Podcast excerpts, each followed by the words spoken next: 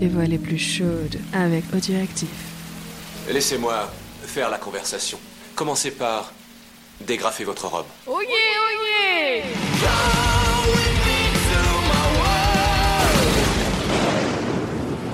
Alors, bonjour tout le monde, c'est Fonz, je reprends donc la lecture, page 82. La foule s'agglutine autour de vous. Si les touristes ont l'air compatissants, les Mexicains, eux, sont plutôt hilars. Mon argent, tous mes pesos Un grand avec une moustache, il a filé par là Contrairement à ce que vous attendiez, personne ne bouge.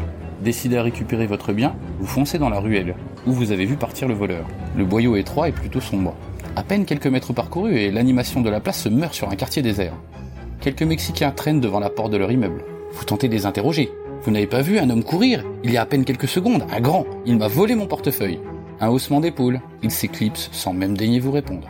Soudain, vous l'apercevez, caché dans l'encadrement d'une porte. Le type s'est allumé une cigarette et vous attend, tranquillement.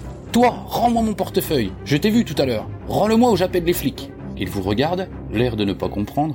Moi, Seigneur C'est à moi que vous parlez Aveuglé par la colère, vous vous ruez vers lui et vous l'attrapez au collet. Vous pouvez me fouiller, Seigneur. Je n'ai rien sur moi, pas même un peso. Le fouiller Vous ne vous en privez pas. Une à une, vous videz toutes ses poches, en vain. Il n'a rien d'autre sur lui qu'un mouchoir sale et un ticket de métro usagé. Où tu l'as mis? Qui sont tes complices? Maintenant, ça suffit, Seigneur. Vous m'avez fouillé mon honneur d'honnête homme en souffle. Oui, euh, je fais, euh, oui, je suis un Mexicain. Il ricane, puis vous repousse, d'un geste dédaigneux. Sa force vous surprend. Il est vrai qu'il vous dépasse d'une tête. Le mec avait pas remarqué qu'il était plus grand. Vous vous retournez et votre sang se glace. Un autre groupe de Mexicains s'est formé derrière vous. Des copains du gros moustachu, sans doute. Non, non, c'est des mecs comme ça, ils passent. Je n'aime pas qu'on mette en doute ma parole, Seigneur. Oui, ça fait un petit peu Garcia, là, presque maintenant.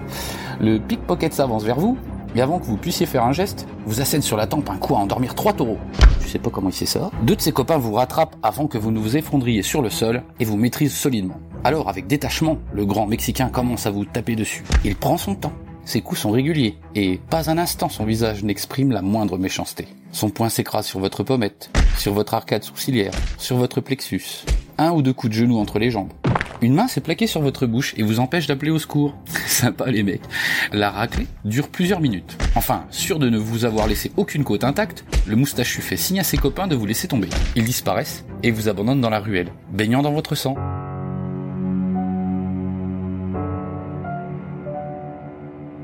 Ce n'est pas la fin, mais c'est sans aucun doute le début d'un long séjour à l'hôpital. Dans certains cas, l'héroïsme ne paie pas, n'est-ce pas? Mais comme il mériterait d'être récompensé, vous avez tout loisir de vous livrer à un nouveau choix à la page 81.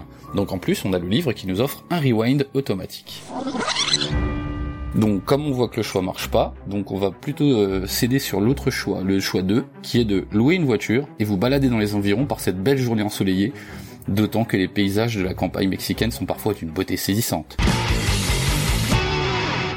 Et nous devons donc nous rendre page 69, et ça sera euh, compté par euh, Joe Jeff. Voilà, gros bisous à tout le monde.